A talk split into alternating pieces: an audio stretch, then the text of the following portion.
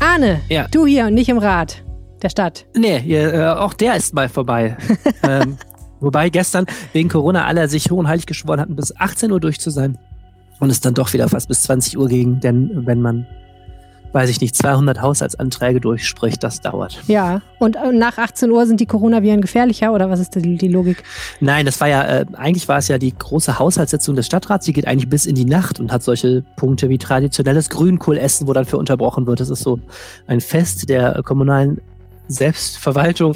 ähm, diesmal war alles anders. Also lustigster Punkt war, eigentlich werden immer sehr ausufernde Haushaltsreden gehalten. Also jede Fraktion und Gruppe hatte das Anrecht, einmal äh, eine große Ausführung zu machen, wo Düsseldorf so insgesamt steht. Das geht so bis zu einer Dreiviertelstunde pro Fraktion, wenn man Pech hat. Ähm, Diesmal war es so, die wurden vorher per Video aufgezeichnet. Die Ratsleute waren angehalten, sich die zu Hause auf dem Fernseher anzuschauen wegen Corona. Und äh, dann gab es Redebegrenzungen und alles Mögliche, weil man eben rechtlich, man musste persönlich zusammenkommen, aber keiner wollte das. Alle hatten FFP2-Masken auf. Es war sehr unangenehm und alle wollten schnell wieder nach Hause. Aber wie gesagt, das hat auch wieder nicht geklappt. Ha, na gut. Wir haben heute ein spannendes Thema und zwei spannende Gäste für euch. Nämlich Thema Nummer eins, Arne Lieb berichtet uns über die Sozialdemokratie. Denn die hat ja eine OB-Wahl verloren, sich daraufhin neu sortiert und wir schauen jetzt auf die neue Führung und ihre Ziele. Dann äh, begrüßen wir einen Gast, auf den ich mich sehr freue. Ähm, Im Grunde die tja, Mutter aller Coworking Spaces in Düsseldorf und vielleicht auch darüber hinaus und auch ansonsten eine äh, Person, an der man irgendwie nicht vorbeikommt, weil ihr Name überall in ganz vielen Zusammenhängen fällt. Sie heißt Silke Roggermann und wird uns äh, etwas erzählen zu ihrem Podcast unter anderem. Genau. Und dann haben wir ja noch den Rhein, der führt Hochwasser. Das wissen regelmäßige Hörer dieses Podcasts ganz genau. Und wir haben unseren persönlichen Wetterspezi Jens Strux mal eingeladen, um diese und noch andere Düsseldorfer Wetterphänomene zu klären. Mein Name ist Arne Lieb und ich bin verbunden mit Helene Pawlitzki. Ihr hört Folge Nummer 143 dieses Podcasts und der Rhein steht bei 8,2 Meter. Voll krass. Rheinpegel. Der Düsseldorf-Podcast der Rheinischen Post. Ich musste ja total lachen, als ich ähm, Samstag äh, AP Online aufschlug und ähm, da stand der Rhein führt Hochwasser, weil wir ja in, zu Beginn dieses Podcasts immer den Rheinpegel sagen und da war, glaube ich, am Freitag war der von zwei auf vier Meter gestiegen. Da haben wir noch ganz altklug gesagt, das ist ja wie Hochwasser. Und danach war das Hochwasser dann da. Ich fand das irgendwie echt ganz lustig. Also wer, wer genau, wer, wer echte Rheinkenner hören will, sollte nicht den Rheinpegel hören. Ja, äh, wir, deswegen haben wir ja den Wetterstruxi eingeladen. Äh, ehrlich gesagt auch eingedenk dieser Szene, wo wir uns ja beide nicht so richtig ein, einig waren, wann jetzt eigentlich Hochwasser anfängt. Und ich hoffe, dass er uns dazu ein bisschen mehr erzählen kann. Wer diesen Podcast zum ersten Mal hört, äh, wir sprechen jede Woche über alles, was so Düsseldorf bewegt. Mein Name ist Helene Pawlitzki. Ich kümmere mich bei der Rheinischen Post um die Podcasts. Und mein Name ist Arne Lieb, ich bin stellvertretender Leiter der Lokalredaktion und verantwortlich für Kommunalpolitik. Genau, hören könnt ihr uns in jeder Podcast-App und bei Spotify, das wisst ihr ja wohl schon. Und wenn ihr uns unterstützen wollt, könnt ihr das auf zwei Wegen tun. Ihr könnt uns entweder weiterempfehlen per Social Media oder einfach persönlich jemandem, den ihr kennt und der sich für Düsseldorf interessiert. Oder ihr könnt ein RP Plus Abo abschließen. Das gibt's unter rp-online.de slash abo-reinpegel. Kostet ein paar Euro für ein Jahr Access auf RP Online, alle Artikel und alle wunderbaren anderen Sachen. Und ihr gebt uns damit das gute Gefühl, dass ihr unsere Arbeit liebt. Und wir haben eine Mail bekommen von Monika. Die war ja, muss man ja wieder mal sagen, Arne, wirklich zum Weinen lieb, ne? Total nett. Ich weiß gar nicht, warum unsere Hörerinnen und Hörer so wahnsinnig nett sind. Ich verstehe das auch nicht. Zu uns auch noch. Also ich meine, zueinander können sie ja nett sein, aber zu uns? Soll ich es Und vorlesen? haben wir das verdient? Bitte. Liebe Helene, erst seit Corona, Homeoffice, Homeschooling, Lockdown und kleiner Knie-OP bin ich zur Podcast-Hörerin geworden. Vorher bin ich ab und zu gejoggt und habe Musik dabei gehört, aber jetzt kann ich nur noch walken und bin auf Podcasts umgestiegen. Keine Ahnung, ob das eine sinnige Korrelation ist. Ich höre fast jeden Morgen oder Tag den Aufwacher und auf jeden Fall euren Reinpegel. Großes Lob für die beiden Formate. Und dann sagt ihr immer, dass wir Hörer schreiben sollen, wie uns der Podcast gefällt. Und in dem Moment habe ich ganz viele Ideen, was ich euch schreiben möchte. Und dann sitze ich abends zu Hause, mir fallen die Dinge nicht mehr ein. Aber jetzt schreibe ich trotzdem. Und zwar, ich bin ein großer Fan von dir, aber auch Arne geworden. Deine authentische Art, dein ansteckendes Lachen und deine Art Nachfragen zu stellen, lassen mich schmunzeln. Ich freue mich auf jede neue Folge. Und wenn ich die Nachricht gleich abschicke, fallen mir tausend andere bessere Ideen ein, was ich hätte schreiben können. Egal. Ich hoffe, das Kompliment ist zumindest angekommen. Total. Und dann hat sie noch einen Wunsch. Und zwar, als sie am Brückerbach vorbeigewalkt ist, hat sie sich gefragt, ob die Wasserspeicher der Böden wohl endlich voll genug sind nach den letzten beiden sehr trockenen Sommern. Ob man das vielleicht mal den Wetterstruxi fragen könnte, fragt Monika und das können wir gleich tun. Das ne? tun wir gleich, genau. Aber vorher sprechen wir über Kommunalpolitik und zwar über die SPD. Wir erinnern uns, sie haben fünf Jahre lang, ich glaube sechs Jahre lang sogar, den Oberbürgermeister dieser schönen Stadt gestellt, Thomas Geisel. Der wurde abgewählt. Und damit war auch ein bisschen klar, glaube ich, Arne, ne, dass die SPD sich auch noch mal ein bisschen anders sortieren muss insgesamt. Ja, nicht nur, dass der OB äh, nicht mehr OB ist, sondern die SPD hat auch bei der Ratswahl massivst verloren. Die sind von 29 Prozent ungefähr auf 18 Prozent ungefähr abgestürzt, sind nicht mehr die zweitstärkste Fraktion im Rat, denn die Grünen sind jetzt vor der SPD. Und das ist natürlich für eine so traditionsreiche Partei ein ganz, ganz bitterer Schlag ins Kontor. Und hm. seit ich äh, über Kommunalpolitik schreibe, kann man eigentlich sagen, man schreibt ja eigentlich einmal im Jahr über irgendeinen neuen bitteren Schlag ins Kontor für die SPD. Das ist ja fast politische Folklore. Ähm, da ist ja seit Jahren, also eigentlich 2014 wurde ja die Kommunalwahl noch gewonnen. Seitdem ging es eigentlich rapide auf allen Ebenen nur noch abwärts, auch für die Düsseldorfer SPD. Und äh, das sind natürlich echt schwere Zeiten für die Partei. Und jetzt gibt es eine richtige, richtige ähm, Neuaufstellung im Parteiverband. Der langjährige Vorsitzende Andreas Rimkus hat seinen Abschied erklärt auch noch am Abend der Stichwahl. Und jetzt gibt es ein junges Führungsduo, das die SPD wieder neu aufstellen will. Und ich finde das sehr, sehr spannend. Ja, das ist auf jeden Fall spannend. Ähm, ganz kurze Exkursion vielleicht, äh, falls du die machen magst, weil ich mich das immer frage. Wir sind ja hier nicht im Ruhrgebiet, wo man ja sagen muss, ne, SPD hoch, ja, also, ne, so, SPD Hochburgen, alte Arbeiterviertel etc. pp. Wie ist denn das eigentlich mit Düsseldorf und der SPD so insgesamt? Hat die hier so Tradition oder ist das eigentlich eher so eine Mischung aus verschiedenen Sachen, die hier so politisch immer passiert sind? Ich weiß das immer gar nicht.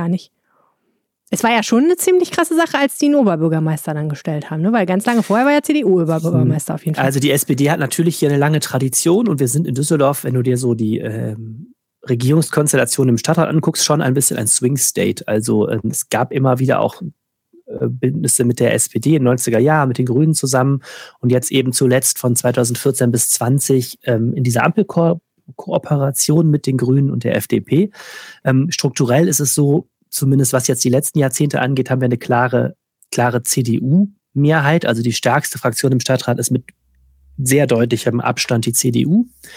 Und die letzten Jahrzehnte sind ja eher auch geprägt worden von, von CDU-Oberbürgermeistern, also insbesondere seit 1999 ja Joachim Erl als Oberbürgermeister mit einer schwarz-gelben Kooperation. Das war schon eine sehr prägende Zeit für Düsseldorf. Insofern ähm, hat es die SPD schwer. Und was man natürlich sieht bei beiden Volksparteien, ist, dass sie massiv ihre Dominanz verlieren. Und das geht bei der SPD natürlich, hat das früher begonnen und ist deutlicher zu sehen. Auch die CDU verliert von Wahl zu Wahl an Zuspruch und äh, wird schrumpft, aber schrumpft eben auf ein Niveau, dass sie immer noch die stärkste Kraft ist und die SPD ist schon ziemlich zurecht geschrumpft inzwischen. Mhm. Ich sagte es gerade, liegt noch hinter den Grünen und diese Dominanz der beiden Volksparteien insgesamt ist auch in Düsseldorf spürbar vorbei. Mhm. Wer ist denn jetzt angetreten, um das zu ändern? Also angetreten ist ein äh, junges äh, Führungsduo. Ähm, bei der SPD sind ja Doppelspitzen total en vogue. Das hat man sich ähm, zum Beispiel ja von den Grünen abgeguckt, die das schon länger leben. Ähm, und es ist jetzt erstmals so, dass dieser Kreisverband nicht einen äh, Vorsitzenden hat, wie das noch mit Andreas Rimkus war, sondern eben jetzt diese Doppelspitze gewählt werden soll. Das soll erst am Samstag passieren, aber es ist ziemlich deutlich, dass die den Rückhalt haben und da wohl auch sich durchsetzen werden. Und es ist eben auch wirklich das Messian-Wechsel. Die beiden Herrschaften heißen Annika Maus, 34 Jahre alt ist die, und Oliver Schreiber, der ist 38 Jahre alt. Mhm. Annika Maus, äh, die kannte man eigentlich beide schon so aus dem SPD-Kontext, ne? Ja, wenn man sich für Kommunalpolitik äh, ein bisschen interessiert, kannte man die beide schon. Die Annika Maus ist bislang äh, stellvertretende Vorsitzende gewesen und äh, ist von den, bei, von den Jusos gekommen. Und daher kennt man die auch. Und der Oliver Schreiber, der war ähm, jetzt zuletzt Ratsherr für die SPD und ist ähm, auch am Wahlprogramm beteiligt gewesen und da in verschiedenen Funktionen schon, schon sehr gut vernetzt. Und jetzt ist er auf eigenen Wunsch für den Rat nicht mehr angetreten und übernimmt jetzt eben diese Aufgabe. Mhm. Wie wichtig ist das denn, so ein Vorstand von so einer Partei in so einer Stadt? Was machen die eigentlich? Ähm, ich glaube, der Gesamtvorstand, also nicht nur die beiden, ist schon sehr, sehr wichtig, weil eben auch eine Partei sich aufstellen muss. Das sind eben so Sachen, die sind, die, die ploppen dann in der Öffentlichkeit ähm, erst später auf. Aber man merkt zum Beispiel, was bei der SPD in den letzten Jahren für brodelnde Themen waren. Es gab ziemliche Spannungen zwischen Oberbürgermeister Thomas Geisel und dem der Ratsfraktion und der Partei. Da war man oft nicht einer Meinung. Ähm, ähm, das sind solche Sachen, die sind für, für die Öffentlichkeit dann äh, mittelbar spürbar, dass man das Gefühl hat, zum Beispiel im Wahlkampf war es ja so, dass Geisel und die Partei nicht zusammen aufgetreten sind teilweise und so. Und solche Sachen sind sehr, sehr wichtig für den politischen Erfolg. Man muss natürlich jetzt auch gucken, wenn die Partei wieder mehr Wähler erreichen will, und das muss die SPD versuchen, wenn sie nochmal an die Macht kommen will, ähm, dann muss sie auch die Frage stellen, was sind eigentlich Themen, die die Düsseldorfer ähm, momentan interessieren und was sind so Themen, auf die die SPD setzen kann. Also so eine politische Ausrichtung eines Verbands. Und das ist sehr schwer, denn du musst natürlich die Mitglieder mitnehmen und anhören. Du musst strategisch denken und dir da auch ähm, gewisses Know-how holen. Und das sind alles Sachen, die solche Parteiverbände machen. Das heißt, so diese neue Neuformierung des Vorstands und ich sage immer Gesamtvorstand, weil auch so die ganzen Stellvertreterposten jetzt verjüngt werden. Das ist so der erste Schritt dafür, dass sich die SPD in Düsseldorf ein neues Profil gibt und dann ähm, in den nächsten Jahren wird das sicherlich auch spürbar, wie die sich politisch orientieren. Du hast ja mit Oliver Schreiber und Annika Maus gesprochen. Was hast du gelernt? Was habe ich gelernt? Also, es ist eine sehr demütige SPD momentan. Das Wort Demut fiel mehrfach. Ähm, man hat natürlich gespürt, ähm, jetzt durch das Wahlergebnis, dass irgendwie was nicht stimmt zwischen den Düsseldorfern und der SPD. Das hat sicherlich nicht nur lokale Gründe, aber man muss sich eben feststellen, die SPD hat in letzt, vor sechs Jahren ein erheblich besseres Ergebnis hingekriegt. Und das Erste, was die SPD jetzt tun muss, ist natürlich eine Wahlanalyse machen. Die SPD war in der Ampel mit Grünen und FDP, die haben beide am Schluss gewonnen. Die, die FDP leicht, die Grünen sehr, sehr stark. Und die SPD hat dramatisch verloren. Woran hat es denn aus Ihrer Sicht gelegen? Ähm, also tatsächlich ist es ja so, dass wir schon angefangen haben mit dieser Aufarbeitung. Ich habe mich da im Vorstand sehr für eingesetzt, dass wir frühzeitig auch wirklich eine fundierte Analyse machen und äh, da sind natürlich einige Punkte vorgekommen, ähm, die wir uns jetzt nochmal genauer angucken müssen. Aber ich glaube, der Hauptpunkt äh, ist eigentlich der, dass wir, obwohl wir in den letzten sechs Jahren aus unserer Sicht gute Politik für die Stadt gemacht haben, also viele Dinge, auf die wir auch stolz sein können, egal ob es jetzt um Schulbau geht, um Bäder, Wohnungsbau, Jugendfreizeit und so weiter. Ähm, also im Grunde genommen die Grundlagen äh, dessen, äh, was eine Kommune ausmacht, ist es so, dass es bei den Bürgerinnen und Bürgern offensichtlich nicht angekommen ist. Ähm, das heißt, es kann durchaus sein, dass 2014 beziehungsweise das, was davor war, doch schon so lange her ist, dass es vielleicht nicht mehr unbedingt selbst, äh, nicht mehr selbstverständlich ist, dass es keine Selbstverständlichkeit ist, was wir gemacht haben. Und äh, das bedeutet vor allem, dass wir in unserer Kommunikation nach außen arbeiten müssen. Also wir haben eine etwas schwierige Situation gehabt, so ein bisschen zwischen dem Oberbürgermeister äh, auf der einen Seite, ähm, uns als Fraktion selbst, aber auch eben diese große Aufgabe, die Ampel ähm, beieinander oder ähm, zusammenzuhalten. Und da haben wir es nicht geschafft, uns selbst, dass wir selbst quasi vorgekommen sind, auch in der Presse, ähm, nicht pressewirksam vorgekommen sind. Das ist, glaube ich, etwas, da müssen wir sehr stark dran arbeiten. Also quasi so ein bisschen unseren Markenkern nochmal neu fokussieren. Ja, äh, finde ich spannend, weil ich mich da immer schon frage, wie denkt eigentlich die SPD darüber? Denn das, das, was sie jetzt beschrieben hat, ist ja das Problem, was die SPD eigentlich grundsätzlich hat, ne? Die sind an der Regierung, die machen ja auch irgendwie total viel so und kriegen ja ab und zu auch mal echt, auch auf bundespolitischer Ebene zum Beispiel, ihre Projekte gut durch. Aber aus irgendwelchen Gründen honorieren die, ähm, die Wähler das nicht so richtig. Und ist ja eine spannende Analyse jetzt, dass sie sagt, das liegt in erster Linie daran, dass wir es nicht schaffen, dann auch mit breiter Brust aufzutreten, das zu kommunizieren und dann auch sozusagen öffentlich Lorbeeren dafür einzusammeln. Ne? Oder nicht, es nicht geschafft haben bisher. Da stecken einige Sachen drin. Das eine ist ähm, eine Beobachtung, die ich auch gemacht habe bei diesem Ampelbündnis. Es ist so, dass es Themen gibt, die sind politisch total sinnvoll, mit denen kannst du aber irgendwie wenig gewinnen. Und dieser Schulbau ist interessanterweise so ein Beispiel. Düsseldorf hat ja massiv äh, Geld in seine Schulen gesteckt äh, der Ampelzeit. Das ist ja eigentlich das, die große Leistung der letzten Jahre. Die CDU, FDP-Bündnis davor hatte das Thema total verschlafen. Die haben äh, vorher Schüler in Containern wurden unterrichtet, weil als die Schulgebäude so marode waren. Dann haben die fast eine Milliarde in die Schulen gesteckt. Und bei der SPD war schon vor der Wahl zu hören, dass die in Umfragen gemerkt haben, die Leute haben es überhaupt nicht gemerkt. Weil ähm, eigentlich finden es alle selbstverständlich, dass eine Stadt wie Düsseldorf ihre Schulen macht. Und so diese, diese Daseinsvorsorge, vielleicht ist das ein Thema, was alle super finden, aber wo man da irgendwie am Schluss nicht mit gewinnt. Das ist das eine, was ich sehr spannend finde. Und das andere ist, wo ich so ein bisschen knirsche. Ich meine, wenn Leute sagen, Politiker sagen immer gerne, es hat nicht daran gelegen, dass wir keine tolle Arbeit gemacht haben, sondern es hat ähm, daran gelegen, dass wir sie falsch kommuniziert haben. Ich weiß es nicht. Ich habe da nochmal, das können wir jetzt im Otto nicht hören, aber ich habe natürlich nochmal zurückgefragt, äh, Thema Verkehrspolitik galt ja als wahlentscheidend, ne? Ähm, Stichwort Umweltspur und da äh, räumten die beiden ja auch ein, dass da auch äh, die ganze Rangehensweise möglicherweise eben auch nicht so erfolgsversprechend war. Ne?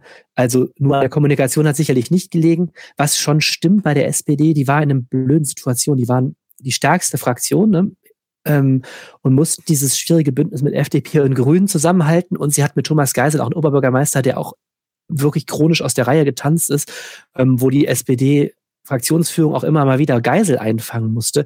Und das war eine ziemlich blöde Position. Und da haben sie es sicherlich auch wirklich nicht geschafft, ähm, da vernünftig mal ähm, so ein Profil aufzubauen, dass alle hinterher sagten, ach, das war der SPD-Beitrag bei dem Ganzen. Ja, ja. Hm, ich sehe das aber genauso wie du, dass letztendlich kann man natürlich immer sagen, die Kommunikation war nicht gut genug und so weiter und so fort. Aber ich glaube halt schon auch, dass die SPD ein grundlegendes Problem hat, weil die Frage ist, wie passt sie in unsere Zeit? Ne? Mhm. Weil die Themen ähm, wie Klimawandel und so weiter und so fort zum Beispiel ja einfach nicht ihre Leib- und Magenthemen sind und sie da immer versuchen muss, Interessen mit denen sie vorher bekannt geworden ist, irgendwie zu verbinden. Also gar nicht so einfach. Ähm, und ja, und dann ist die andere Frage, ne, also wenn man dann einen Oberbürgermeister hat, der immer aus der Reihe tanzt, wieso hat man den dann eigentlich aufgestellt? Ne? Also das ist ja dann auch einfach mal irgendwann ein Fehler gemacht worden, wenn man sagt, das ist jetzt einer der Gründe, warum es schiefgelaufen ist, ne? Muss man ja auch mal einfach sagen. Ja, wenn du fragst, warum ist die neue äh, Führung des Parteiverbands hier so wichtig, dann ist eine Antwort auch der nächste Oberbürgermeisterkandidat, Kandidatin ist etwas, was ähm, zumindest zu großen Teilen auch von dem Parteiverband gesucht wird. Da müssen die hm. beiden zum Beispiel mit ran, wenn da die Frage sich stellt, ist ja noch ein bisschen Zeit, logischerweise. Ja. Aber wenn es jetzt um Bundestagskandidaturen, Landtagskandidaturen geht und so, das ist alles etwas, wo die beiden jetzt ein gewichtiges Wörtchen mitreden werden. Hm. Haben die denn jetzt so inhaltliche Ideen für die Zukunft?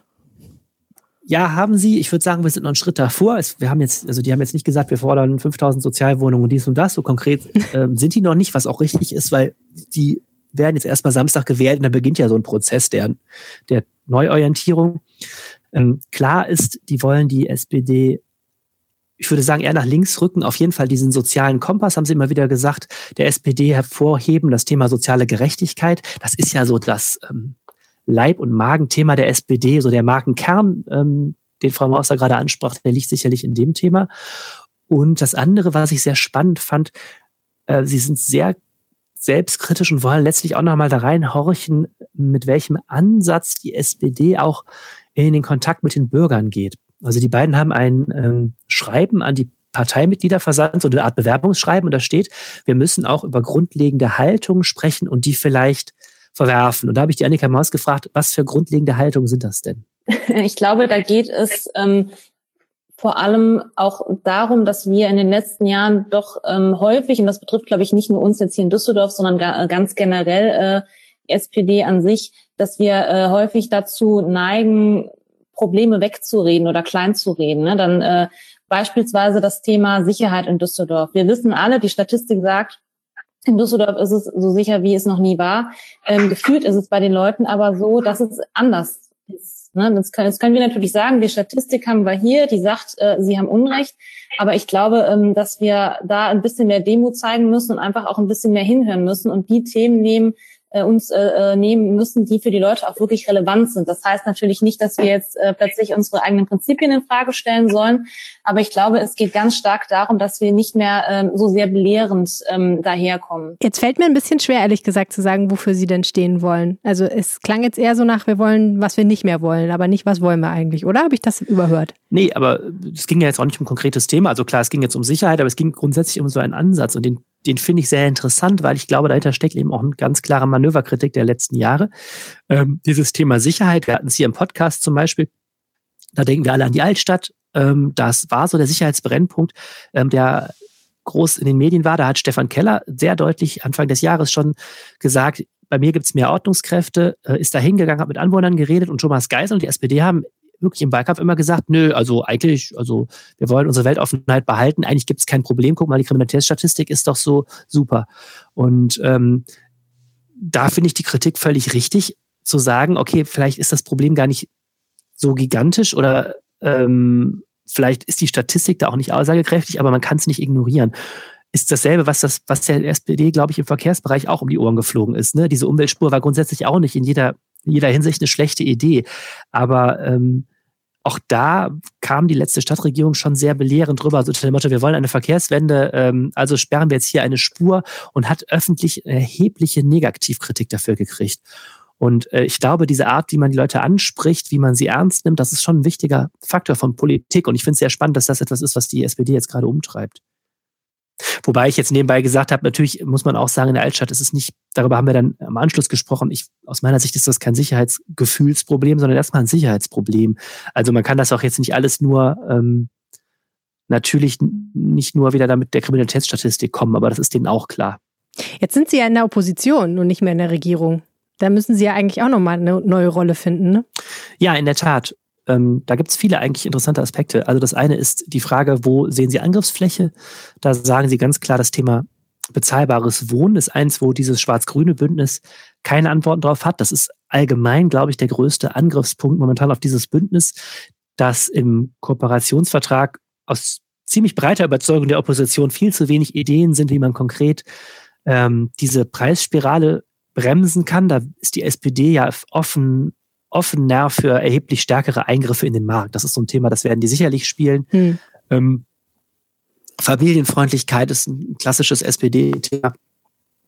Das, das werden so, werden so thematisch die Sachen sein. Und das andere ist eben die Frage von Bündnissen. Also die beiden zeigen sich schon zum Beispiel sehr offen für solche linken Bündnisse, also unter Einbeziehung der Linkspartei.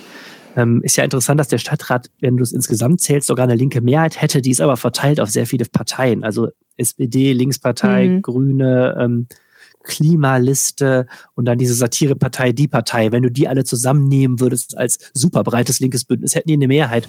Ähm, und naja, die beiden zeigen sich zumindest oft mit der Linkspartei Gemeinsamkeiten zu suchen. Das ist ein Zeichen dafür, dass unser Düsseldorfer SPD-Parteiverband auch tendenziell eher links tickt für SPD-Verhältnisse. Das ist jetzt nicht neu so, aber finde ja. ich immer ganz spannend, denkt man Düsseldorf auch nicht unbedingt. Nö, aber kann ja ganz günstig sein, ne? um sich abzugrenzen und einfach zu profilieren und nochmal klar zu machen, wer sind wir, wer sind die anderen. Das Total. ist ja meistens hilfreich. Ja, und dann ist eben das Thema, ähm, wie die sich positionieren, ist schon auch, das ist auch schon so ein ziemlich viel Basisarbeit. Also den eigenen Parteiverband aktivieren. Und dann hat die SPD 2014, bevor sie da gewonnen haben, eigentlich relativ erfolgreich sich so als Nachbarschaftspartei inszeniert. Ich weiß nicht, vielleicht können sich manche noch daran erinnern, einen ähnlichen Slogan hatten ja auch bei dieser Wahl wieder. Da gab es diese Plakate mit diesen 360-Grad-Motiven, wo eigentlich deutlich gemacht wurde, wir stehen mitten unter den Leuten. Wir sind die Partei der kleinen Leute und äh, die Partei, die ihr Ohr sehr nah an den Leuten hat.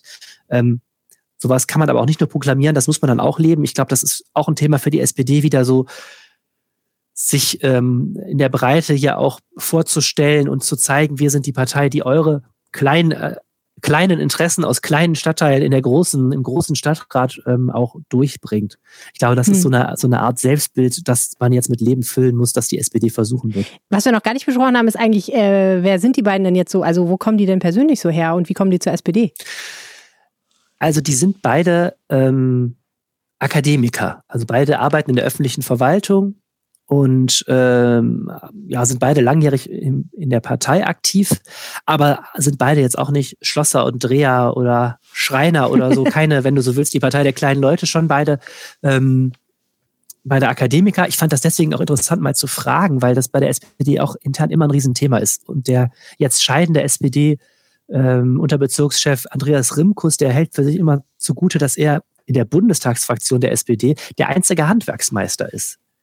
Also die mhm. SPD ist, wenn du dir so die Führungsspitze anguckst, eben nicht unbedingt die Partei der kleinen Leute, will aber die Interessen der kleinen Leute auch vertreten. Und ich finde das einen interessanten Punkt. Dann habe ich die beiden mal gefragt, ob die Partei eigentlich divers genug, diversifiziert genug in dieser Beziehung aufgestellt ist.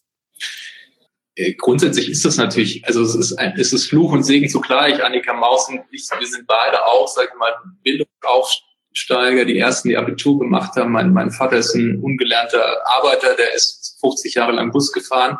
Und ich, wir sind jetzt beide in der öffentlichen Verwaltung. Das ist natürlich ein Thema. Das sagen, der Wunsch ist natürlich eher so ein, äh, weiß ich nicht, äh, ähm, äh, ein Dreher oder Schlosser da sozusagen zu haben oder eine Dreherin und Schlosserin, die sozusagen so dafür auch für ein bestimmtes Milieu steht.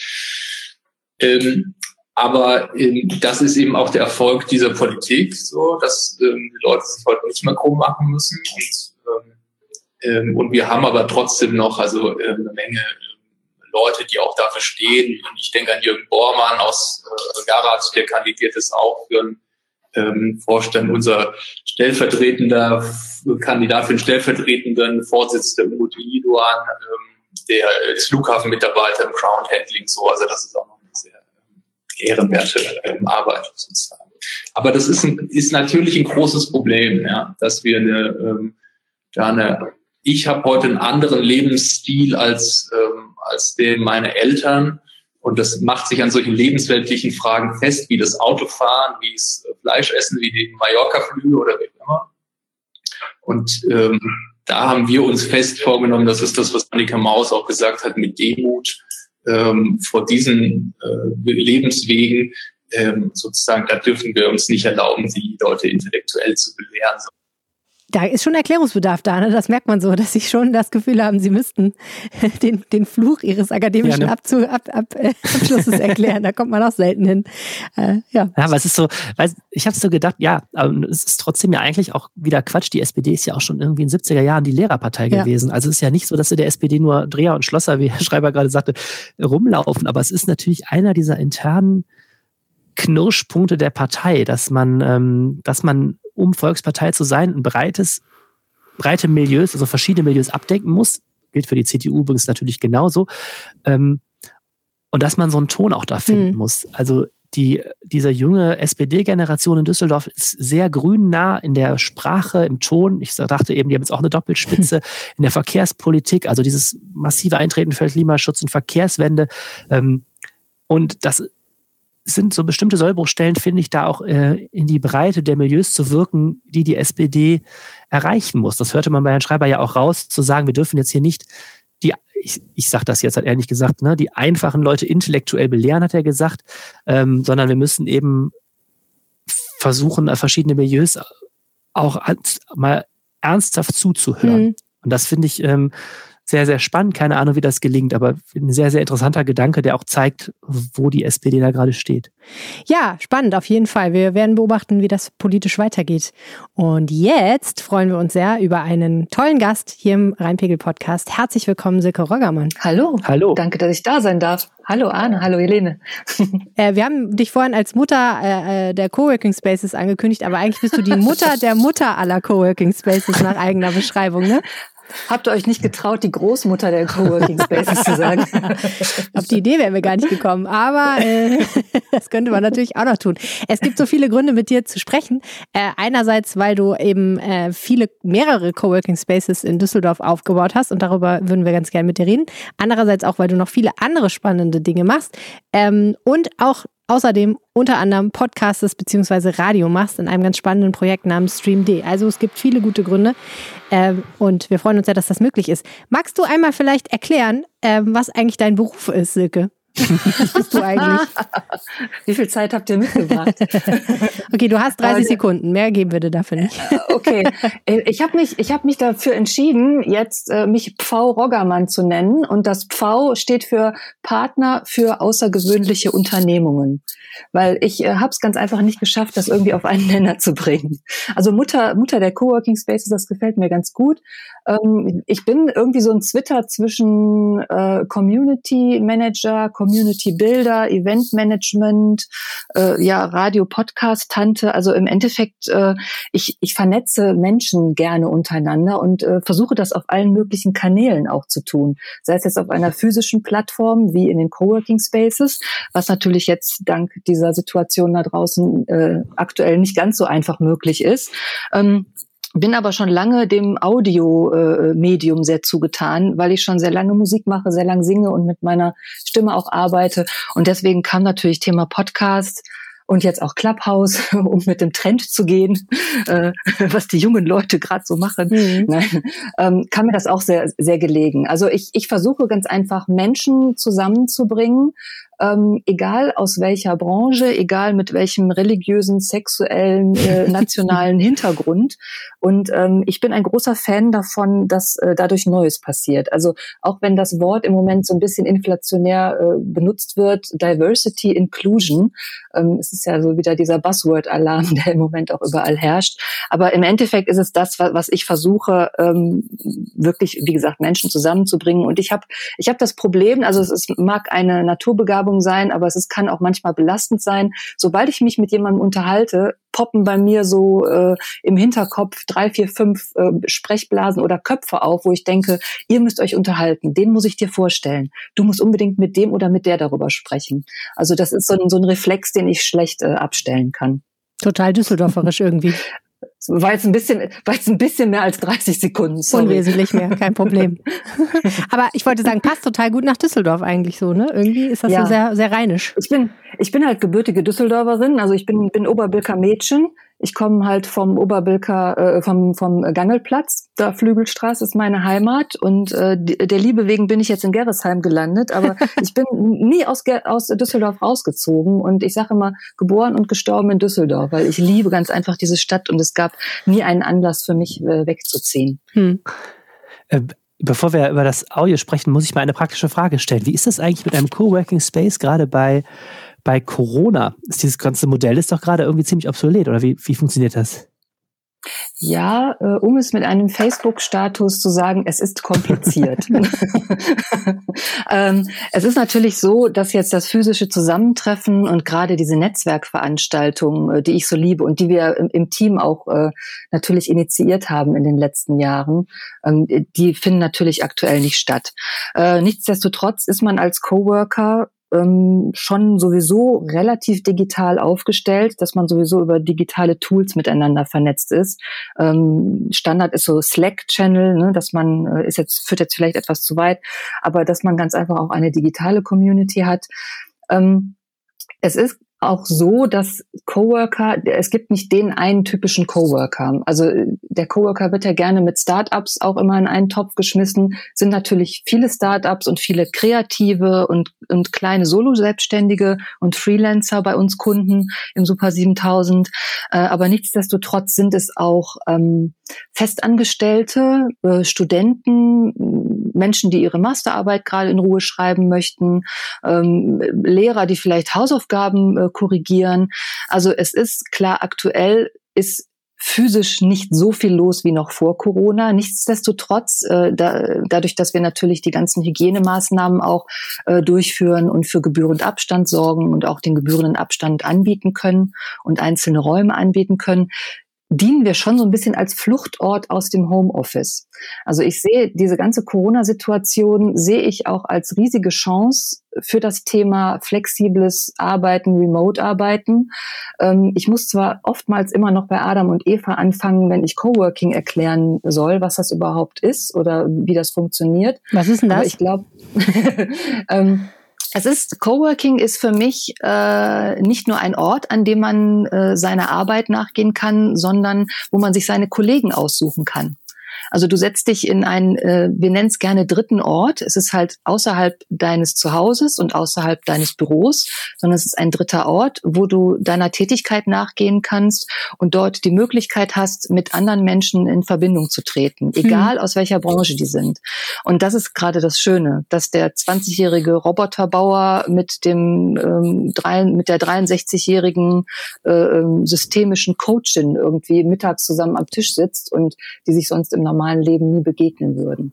Also Coworking ist natürlich auch immer eine Immobiliennutzung, eine Art der Immobiliennutzung, dass ich kurzfristige Mietverträge abschließen kann, äh, Veranstaltungen besuchen kann, dass ich ein niedrigschwelliges Angebot habe für alle möglichen Branchen und Tätigkeiten. Aber für mich steht immer die Community und die Vernetzung, wie ihr ja eben schon gehört habt, äh, steht für mich immer ähm, sehr weit im Vordergrund.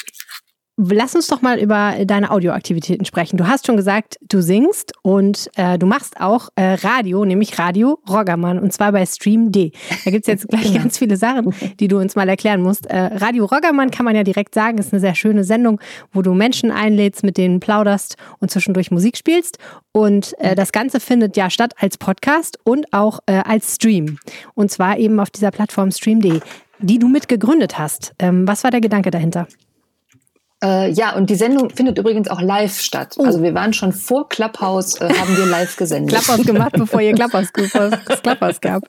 Ähm, Stream D ist ein äh, ist sowohl eine UG als auch ein Verein, äh, der sich im Ende 2019 gegründet hat. Eine UG ist was? D- ja, das ist eine Unterne ähm, ja Eine Ah, Unternehmensform mich praktisch, ne? Es ist Unternehmensform, okay, genau. Alles eine klar, Unternehmens ja. eine Organisationsform. Genau. Ähm, Ziel ist es eigentlich, einen neuen Radiosender, ein neues Radio aus und für Düsseldorf zu schaffen. Ähm, so ist es jetzt aber mit diesen, ihr wisst da mehr drüber als ich, äh, Landesfunk, Medienanstalt, Frequenzen und alles, was da mit reinspielt.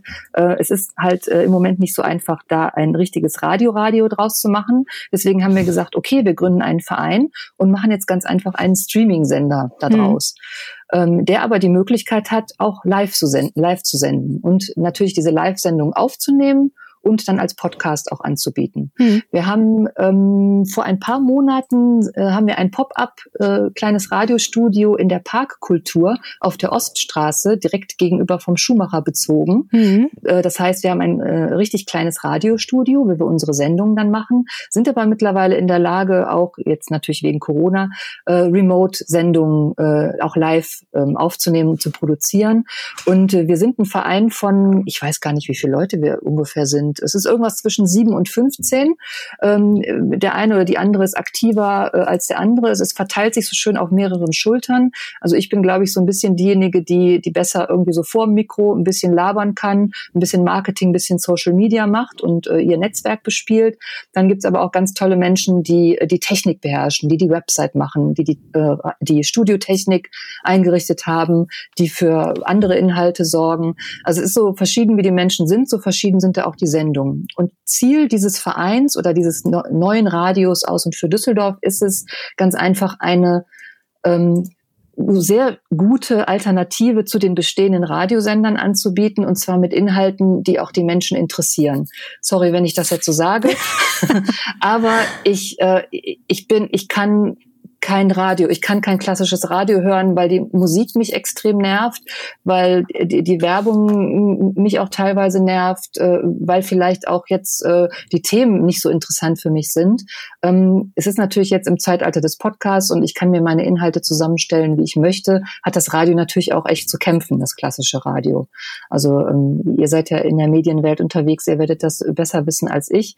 Und so wollten wir gerne ähm, ein lokales Radio, wo wirklich aus Düsseldorf auch Themen gespielt werden. Zum Beispiel hat der Stefan Schmidt montags um 18 Uhr hat er, nee, jetzt, sorry, um 19 Uhr hat er den Radfunk, dass er über über Fahrradfahren, übers Radfahren in Düsseldorf spricht und mit Menschen spricht, die sich mit dem Thema auch äh, in der Stadtpolitik, äh, verkehrspolitisch, infrastrukturmäßig auseinandersetzen. Mhm. Dann haben wir tolle Musiksendungen, der äh, Thorsten Abels, auch bekannt eventuell unter DJ Tor T in Düsseldorf, der macht montags jetzt zwischen 16 und 19 Uhr Funktastic, guten Funk, gute Musik. Dann haben wir unseren Quotenpunk, den Thomas, der macht freitags ab 16 Uhr geht der live und äh, es, äh, der hat Gäste ähm, aus dem, aus dem Punk-Sektor und sendet live und chattet dazu parallel äh, oder beziehungsweise lässt sich auch ähm, Songwünsche schicken, mhm. sodass er in Interaktion mit den Hörern steht. Witzig. Und äh, Dienstags läuft Buonasera Düsseldorf. Das ist eine von zwei Italienern, die in Düsseldorf leben. Äh, eine tolle Sendung, die das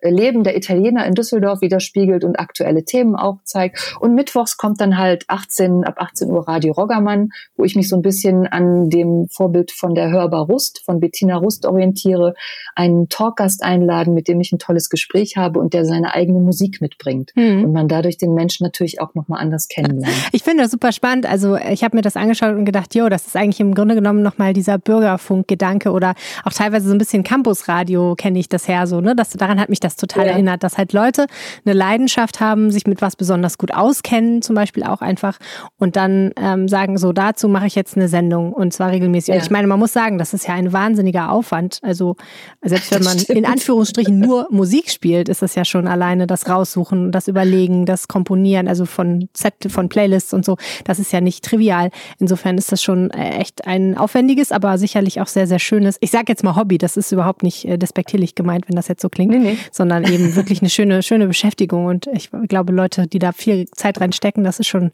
sehr ehrenwert, muss man sagen. Voll cool. Und wie läuft's ja, so? Danke. Äh, äh, gut, ähm, es macht riesen Spaß. Wir haben jetzt am Mittwoch, äh, also äh, vorgestern war meine Sendung Radio Roggermann, haben wir eine Premiere gehabt und zwar war es eine Call-in-Sendung, wo du halt live in der Sendung anrufen konntest. Und es war für uns eine technische Herausforderung. ich habe so das Gefühl gehabt, ich muss so acht Arme haben, um alle Knöpfe und Regler und äh, Displays irgendwie zu bedienen. Der Michael äh, Teine ist da zum Glück der, der technische Backup und Supporter dann auch im Studio gewesen. Ähm, äh, aber das war sehr lustig, weil das ist so, im Endeffekt ist es, ist es diese Call-In-Sendung auch das, was ich gerne mehr machen möchte. Hm. Also wenn ich darf, äh, Aufruf nach da draußen, ähm, ich habe ein bisschen Zeit, ähm, weil durch die äh, ausfallenden Events äh, ist ein bisschen Kapazität frei geworden. also ähm, Radio Roggermann ist bereit, noch auf größere Reichweite zu gehen und dieses Call-in, dieses äh, nachts oder abends irgendwo sitzen, mit Leuten sprechen und gute Musik spielen. Ähm, äh, das, das vermisse ich so ein bisschen in dem klassischen Radio und deswegen mache ich das ganz einfach selber. Mhm. Klingt wirklich wie Klapphaus. Meinst du, Klapphaus hat, hat eine Zukunft? Bitte? Meinst du, Klapphaus hat eine Zukunft? Reden wir schon wieder ähm, über Klapphaus. Ja, ich will aber okay, wir, über sitzen hier, wir sitzen hier doch an der Quelle von jemandem, der sich mit sowas auskennt. Da müssen wir noch mal nachfragen. Ja, ich, ich, ich, ich tue zumindest so, als würde ich auskennen. Nein, also ich glaube, dass das Format an sich mit Live-Audio auf jeden Fall Zukunft hat. Ich weiß nicht, ob diese App es übersteht, dass es wirklich über diese Plattform äh, weiter funktioniert. Ich könnte mir vorstellen, dass einer der großen Player wie äh, Twitter oder Facebook äh, sowieso schon an dieser Funktion arbeitet und das irgendwann integriert in die eigene Funktion. Situation. Also das könnte ich mir vorstellen. Ähm, ist immer die Frage, ich glaube, Clubhouse äh, ist jetzt Unicorn-Status äh, mit über eine Milliarde Dollar bewertet. Ähm, sind, ist natürlich immer die Frage, wie da die Gelder auch dann fließen oder wo die Interessen liegen. Und, ähm, aber ich glaube schon, dass das Medium eine Zukunft hat. Jetzt habe ich noch eine andere Zukunftsfrage, wo du Ahnung hast. Du warst ähm, ich weiß nicht, ob eine der oder diejenige, die die Giftbox nach Düsseldorf gebracht hat. Jene kleinen Schränkchen, ja. die äh, eine Zeitweise mehrere da standen, wo Leute umsonst was spenden konnten, andere mitnehmen. Äh, ich meine, ja. eine der erste oder die erste war hier im Hermannplatz in Flingern und ich erinnere mich, die ist dann irgendwie dreimal abgebrannt und äh, nicht mehr aufgestellt worden. Ist der Mensch zu schlecht für die Giftbox? Ist das Konzept durch oder wie ist es? Wie siehst du das? Ähm, es war 2011. Es ist tatsächlich schon zehn Jahre Wahnsinn. her. Ja. Ja, ich, ich war schuld. Ich habe das irgendwie auf Facebook gesehen, dass es das in Berlin gibt und habe dann ganz naiv einfach gepostet, so, wäre das nicht auch was für Düsseldorf? Und dann ging die Lawine los und dann haben alle geschrien und dann haben wir irgendwann mit einem mit ein äh, paar Leuten zusammen dann die erste Box in Flingern aufgestellt. Und ähm, ich glaube immer noch daran, äh, ich habe da so die rosarote Brille und glaube immer noch an das Gute im Menschen. Es gibt natürlich auch ähm, sagen wir mal, Vollidioten da draußen, die das missbrauchen, das Konzept, oder es vielleicht auch nicht so ganz verstehen. Ähm, es ist natürlich auch schwierig, wenn du keine Organisation oder keinen Verantwortlichen dahinter hast. Also es ist immer so gedacht gewesen, es ist von Bürger von Bürgern für Bürger. Ähm, es gibt keinen zentralen Ansprechpartner. Das heißt, es kann jeder mit dieser Box machen, was er will. Dass er natürlich Schindluder mitgetrieben wird oder dass es teilweise anders ankommt, als man sich, sich gedacht hat, ähm, ist leider so. Aber dann glaube ich auch daran irgendwie, dass sich das selber reguliert. Aber mhm. es muss Menschen geben, die Zeit und Energie haben, sich drum zu kümmern. Es gibt noch eine Handvoll in Düsseldorf, das weiß ich. Ich musste mich aus zeitlichen Gründen leider so ein bisschen aus diesem Konzept rausziehen, aber äh, bin immer noch gern bereit, äh, da Rede und Antwort zu stehen, wie man sowas irgendwie handeln kann. Und in, in einer idealen Welt gibt es eine Giftbox äh, in jeder Schule, in jedem Kindergarten und in jedem Unternehmen, weil wir alle so viele Dinge haben, ähm, wo wir vielleicht zu faul sind, die auf Ebay mal reinzustellen oder so, sondern stell es, stell es ganz einfach in den Schrank rein und irgendjemand nimmt es sich raus, der es gebrauchen kann. Und gerade jetzt in den Zeiten, wo es vielen halt finanziell nicht so gut geht, ist es, glaube ich, aktueller denn je, diese Idee. Hm. Silke, herzlichen Dank für deinen Besuch im Podcast. Dann würde ich sagen, ähm, springen wir von einem Gast. Wir sind heute wirklich sehr gesegnet, sind wir mit Gästen. Springen wir von einem Gast zum anderen. Herzlich willkommen im Rheinpegel-Podcast Jens Strux. Hallo. Vielen Dank, Dankeschön. Grüße euch. Der Wetterstruxi mal live, dass wir das noch erleben. Stimmt. Ich habe auch ja. gerade überlegt, das erste Mal Wetterstruxi live? Ja, Aufregend. ist so. Ja. Tatsache. Total aufregend. Also für alle, die es nicht so auf dem Schirm haben, aber ich glaube, die meisten werden es auf dem Schirm haben. Äh, Jens Strux macht das Düsseldorf-Wetter für uns sehr häufig im Podcast, meistens am Schluss in Form einer Sprachnachricht. Aber es gab äh, aktuell ein paar Wetterthemen, wo wir gedacht haben, es lohnt sich, wenn er mal vorbeikommt. Wir fangen an mit einer Hörerfrage. Und zwar haben wir ja vorhin schon vorgelesen, Monika fragt sich, es hat so wahnsinnig viel geregnet, sind die Wasserspeicher der Böden jetzt endlich mal voll genug nach diesen beiden letzten sehr trockenen Sommern? Wie sieht's denn da aus? Ja, also da sieht es im Moment so aus, dass wir zumindest was die unteren Bodenschichten, also alles das, was so, sagen wir mal, zwischen 25 Zentimeter und 180 Zentimeter oder 1,80 Meter Tiefe angeht, ähm, dass sich da gar nicht so wahnsinnig viel getan hat. Da sind die Bodenspeicher nach wie vor noch sehr, sehr trocken. Das sieht man gerade über das äh, Dürremonitor, was man über das äh, Helmholtz-Zentrum für Umweltforschung bekommt. Ähm, und äh, dort sieht man halt eben, dass gerade in diesen unteren Bodenschichten immer noch eine sehr außergewöhnlich hohe Dürresituation herrscht. Mm, der, äh, der Kontrast dazu für die Bodenschichten von 0 bis 25 Zentimeter Tiefe sehen da ganz anders aus. Also da haben wir eine richtig, richtig gute ähm, Feuchtigkeit mittlerweile im Boden. Ähm, und man spricht auch in diesen, in diesen Höhen, sage ich jetzt mal, oder diesen Bodentiefen, äh, spricht man auch von pflanzenverfügbaren äh, Wasser. Äh, und das ist so annähernd der 100 Prozent. Also da sind die Böden richtig gesättigt. Alles, was drunter ist, das dauert. Und das dauert richtig lange, bis das wieder einigermaßen in Ordnung ist. Ähm, wie viel soll es denn jetzt noch regnen? Ähm, so viel kommt jetzt gar nicht mehr hinzu. Also wir haben jetzt am Wochenende noch mal Nein, wie viel ah. muss es denn noch regnen? Ich meine, ich habe das Gefühl, seit Tagen regnet es ja nur, bis das mal endlich voll ist. Ich bin völlig schockiert. Anders gefragt, was dauert sehr, was heißt sehr, sehr lange ähm, dauern? Das kann ich gar nicht so richtig sagen, weil ich da gar nicht so tief in der Materie drin bin. Ähm, wir haben ja jetzt so rund um die vergangenen zwei Monate so um die 200, 250 Liter pro Quadratmeter an Regen zusammenbekommen. Ähm, und das hat zumindest dafür ausgereicht, dass ne, wie schon gesagt, die oberen Bodenschichten jetzt mal richtig gut durchnässt sind. Ähm, bis das Ganze runtersickert, wird es mit Sicherheit noch drei, vier, fünf Monate dauern, dass in diesem Bereich halt wirklich regelmäßiger Regen fällt. Dann muss es nicht diese Starkregenereignisse haben, die geben, die wir beispielsweise im Sommer relativ häufig haben, sondern wirklich, dass es mal zwischendurch mal ein bisschen regnet, sodass der Regen auch einsickern kann. Und äh, das dauert dann bestimmt auch ein halbes Jahr, bis wir wirklich so eine, ähm, eine ganz normale Feuchtigkeit in, in tieferen Bodenschichten haben, wie wir das beispielsweise vor 2018 hatten. Ich denke gerade an den März vergangenen Jahres, wo wir ja alle total glücklich waren, dass wir, glaube ich, relativ lange März, April echt schönes Wetter hatten. Jeden Tag schien die Sonne. Ich weiß noch, ich war jeden Tag ein bisschen joggen und habe gedacht, boah, es regnet überhaupt nicht mehr. Aber wir waren alle froh, weil wir natürlich nicht raus durften und deswegen irgendwie äh, ganz glücklich waren. Also andersrum, wir durften raus, aber wir durften uns nicht mit Leuten treffen, aber so kriegte man wenigstens keinen Wohnungskoller. Ähm, und ja, da, da hat es aber auch nicht geregnet. Also wenn das wieder so käme, dass jetzt der Früh, das Frühjahr relativ trocken bliebe, dann wäre es Asche mit den weiteren tiefen Bodenschichten. Ne? Ja, dann haben wir so das, was wir jetzt, oder das, was die Natur sich jetzt zurückgeholt hat, verspielen wir dann oder verspielt sich dann äh, das Wetter oder der, der Boden ähm, so ziemlich wieder. Wir haben noch ein zweites Thema, das auch mit Regen zu tun hat, was wir mit dir besprechen wollten, nämlich äh, den hohen Rheinpegel. Da ist ja äh, jetzt nicht so fürchterlich viel Hexenwerk dabei. Ne? Es regnet halt irgendwo und dann fließt das Wasser irgendwie in den Rhein und dann gibt es noch eine Schneeschmelze, das Wasser fließt auch in den Rhein, dann ist der Pegel hoch. Das ist ja jetzt nicht so fürchterlich überraschend. Was ich aber immer wieder etwas überraschend finde, ist, dass man das gar nicht so genau vorhersagen kann ob es jetzt so kommt oder nicht. Weil eigentlich würde man ja denken, es ist relativ simpel, wenn irgendwo oben am Rhein das Wasser steigt und steigt und steigt, dann wird es auch irgendwann unten am Rhein und das Wasser fließt ja wahrscheinlich, ich weiß nicht, fließt auch wahrscheinlich immer ungefähr gleich schnell. So. Also man könnte ja wahrscheinlich ausrechnen, wann ist es dann bei uns. Aber äh, so genau kann man es dann auch wieder nicht sagen, oder? Ja, so in etwa. Also man kann das so ein bisschen vergleichen wie mit so einer Badewanne.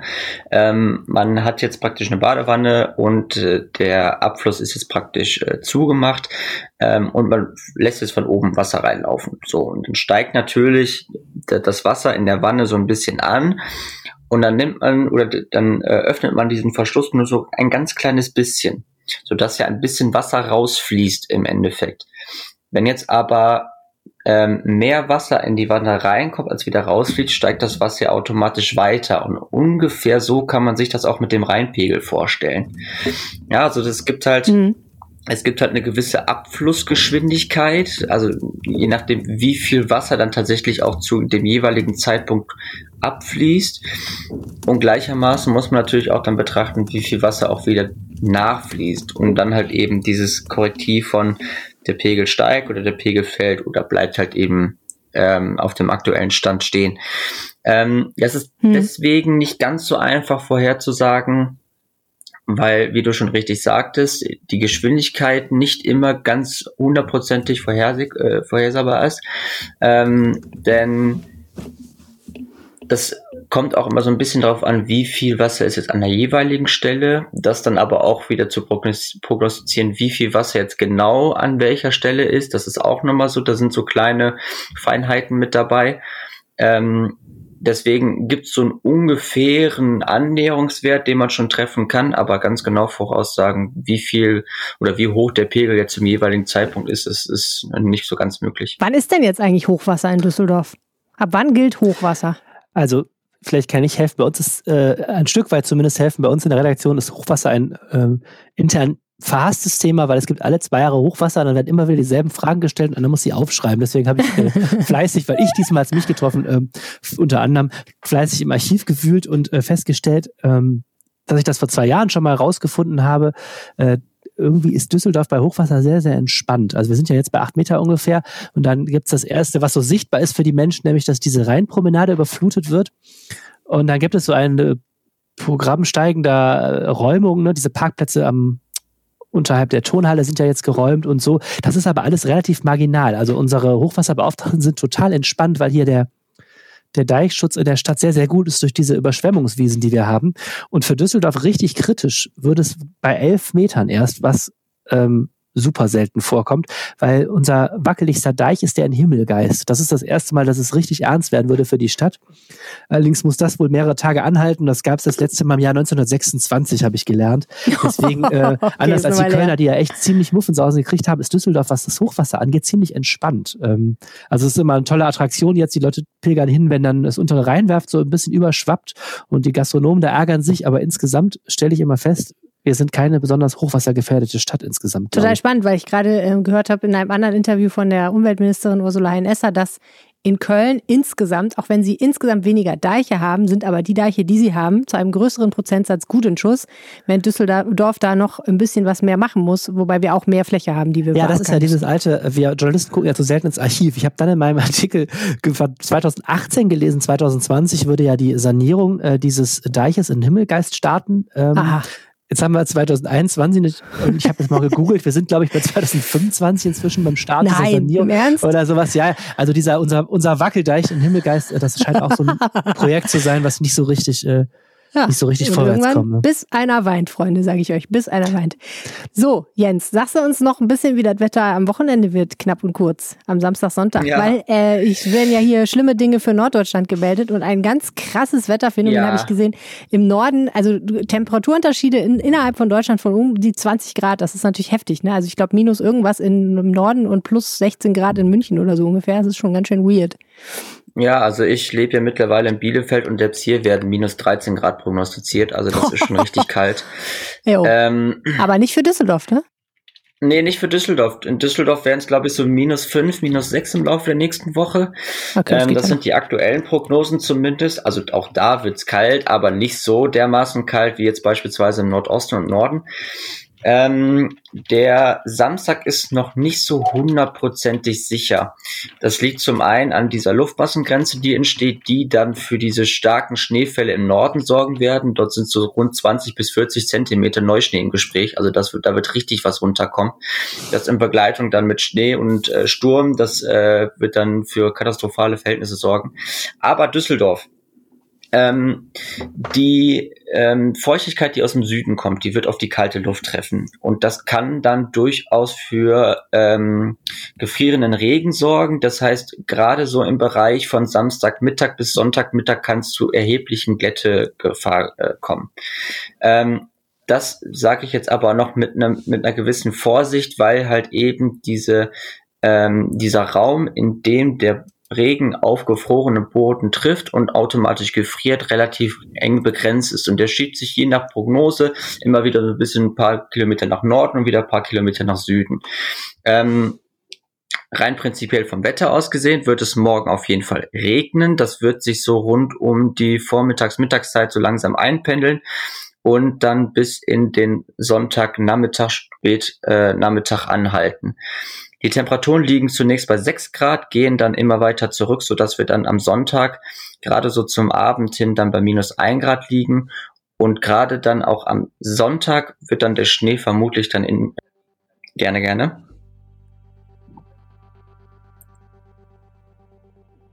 Dankeschön. Okay, dann vielen herzlichen Dank. Jens, das war wie immer wunderbar. Und vielen Dank auch nochmal, Silke. Ich hatte Schön, dass ihr beide da schon wart. gedacht, Clubhouse ja, ist das wahrscheinlich ja, auch die neue von mir danke an alle. Das ist ja so viele Leute in einem. Das ist ja fast schon wie Clubhouse hier heute.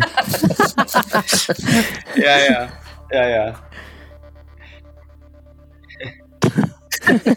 Achso, stimmt. ah, da müssen wir es noch ein paar Mal ansprechen, reden, bis es da. Äh, ja, das stimmt. Braucht noch ein paar Jahre. Ach ja, haben wir die Umweltspur wird ja in drei Wochen abgeschafft. Machen wir jetzt eigentlich dann, dann stellen wir uns dann da hin und sagen Tschüss mit dem Podcast oder was? Müssen wir gucken. Oh ja, wir müssen eigentlich ein schönes kleines Abschiedsfest feiern, aber das machen wir, klären wir da. ähm, zum Schluss noch das, was ihr schon alle wisst. Wenn ihr uns was sagen möchtet, könnt ihr das auf ganz vielen verschiedenen Wegen tun. Ihr könnt uns zum Beispiel auf einen Anrufbeantworter sprechen unter 0211 9763 4164 oder ihr schreibt uns eine WhatsApp unter 0171 90 38 099. Oder ihr twittert uns an. Helene heißt at Helene Pawlitzki und ich heiße at Arne Lieb. Oder ihr schreibt uns eine Mail an reinpegel at rheinische-post.de. Genau. Wir wünschen euch eine schöne Woche und alles Gute. Vielen Dank fürs Zuhören. Tschüss. Tschüss. Bis dann. Tschüss. Bis dann. Tschüss. Mehr im Netz. Alle Nachrichten aus der Landeshauptstadt findet ihr auf rp-online.de slash Düsseldorf.